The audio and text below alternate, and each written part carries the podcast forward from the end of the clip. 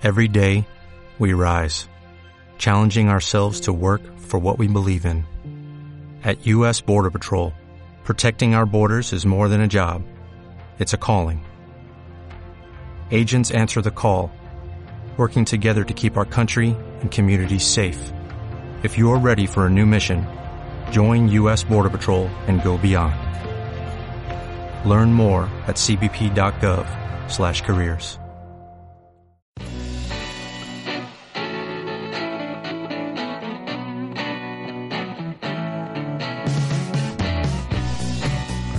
Hola, bienvenidos a Libertad Financiera con Eric Ortiz.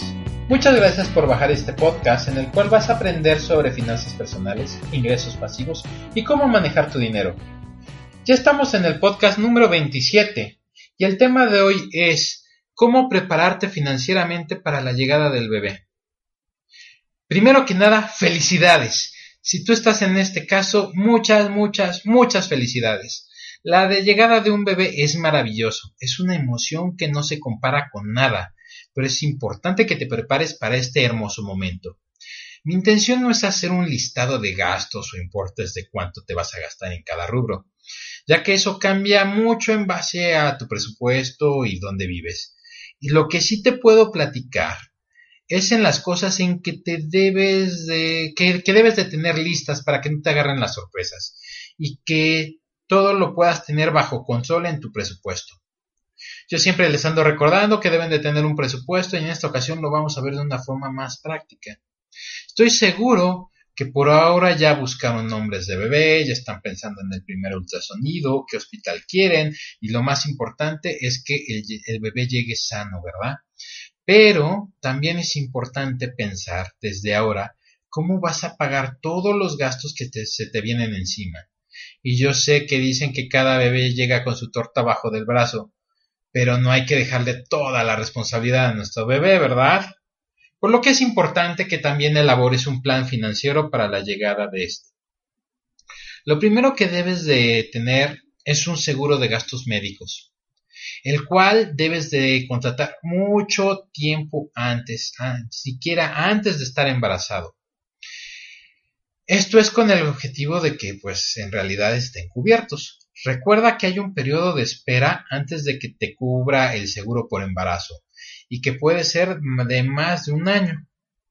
Segundo, desde el momento en que decidan que es el tiempo de tener un bebé, empezar a ir al doctor o ginecóloga para que vayan preparando el cuerpo de mamá para la llegada del querubín, lo que significa que vas a tener que gastar en consultas médicas y en medicina mínimo en ácido fólico. Tercero, es tiempo de hacer un examen de conciencia y pensar de dónde va a salir el dinero para lo que se viene, ya que aún no nace el bebé y ya estás gastando en ropa, muebles, adaptaciones a la habitación del bebé, a la casa para hacerla más segura, etc. Y de ahí, si no eras organizado con tus gastos, ahora lo vas a tener que hacer y vas a crear dos cosas principalmente. La primera es un presupuesto mensual y la segunda es crear un fondo de emergencias. Y créeme, lo vas a usar, en especial los primeros dos años de vida del pequeñín. Cuarto. Este paso creo yo es el más difícil y es decidir si mamá se va a quedar en casa o va a seguir trabajando. Y es importante hacerte esta pregunta porque los ingresos de la casa van a verse impactados de una forma importante. Esto no significa el final del mundo, pero sí significa que es tiempo de empezar a adaptarse e inclusive empezar a ganar dinero extra. No para cubrir los gastos de hoy, pero sí para ir creando los primeros pasos de un nuevo negocio que les va a permitir mantener el estilo de vida que desean en caso de que mamá decida quedarse en casa con el bebé. Quinto, comienza a adquirir las cosas importantes para el bebé. Y esto se puede confundir un poco con el tercer paso. Pero aquí no hablamos de ropa, pañales o juguetes. Aquí estamos hablando del concepto más importante de tu presupuesto. Y se llama educación. Uno de los problemas más grandes que tienen hoy en Estados Unidos es el pago de deuda, el cual está generado principalmente porque la mayoría de los egresados de la, de la universidad salen con una deuda muy grande. Y la verdad, ¿eso es lo que quieres para tu hijo? ¿Que cuando salgan al mundo laboral ya tengan una superdeuda? Y México no está tan atrás. Cada vez es más difícil pagar los estudios universitarios y la cartera vencida de las universidades ha ido incrementando a lo largo de los años, lo cual impacta directamente en la cantidad de becas que se ofrecen. Hoy tú puedes ser precavido y asegurar la educación de tu bebé desde el momento en que nace. Tú puedes contratar un fondo de ahorro educativo con el cual vas a ganar un gran descanso de saber que el gasto más grande que vas a realizar se puede cubrir en los primeros cinco años de, tu, de la vida de tu bebé. Y déjate lo repito, en los primeros cinco años de vida de tu bebé. Lo cual para mí me parece genial. Si quieres saber más sobre este tema, te invito a que cheques las ligas de, del programa. Ahí vas a encontrar la manera de cómo, de cómo hacerlo. Ya para finalizar, solo les quiero dar unos cuantos tips para que no queden en bancarrota.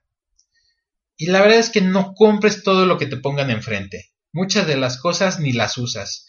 Considera que crecen muy, pero muy rápido. Realmente es increíble la velocidad de crecimiento que tienen. Paga todo en efectivo.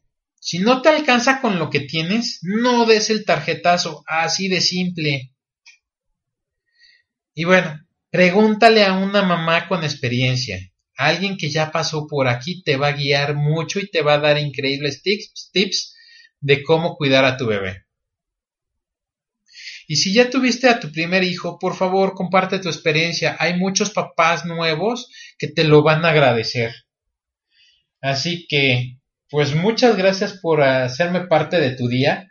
Para mí es muy importante que la información que te comparto sea de utilidad y si la puedes compartir con tus amigos sería genial, ya que más gente se puede beneficiar con, con este podcast.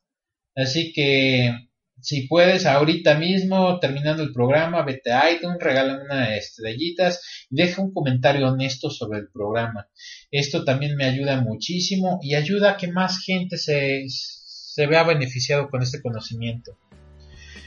Eh, te recuerdo que puedes visitarme en mi blog, en mi camino a la libertad financiera.wordpress.com.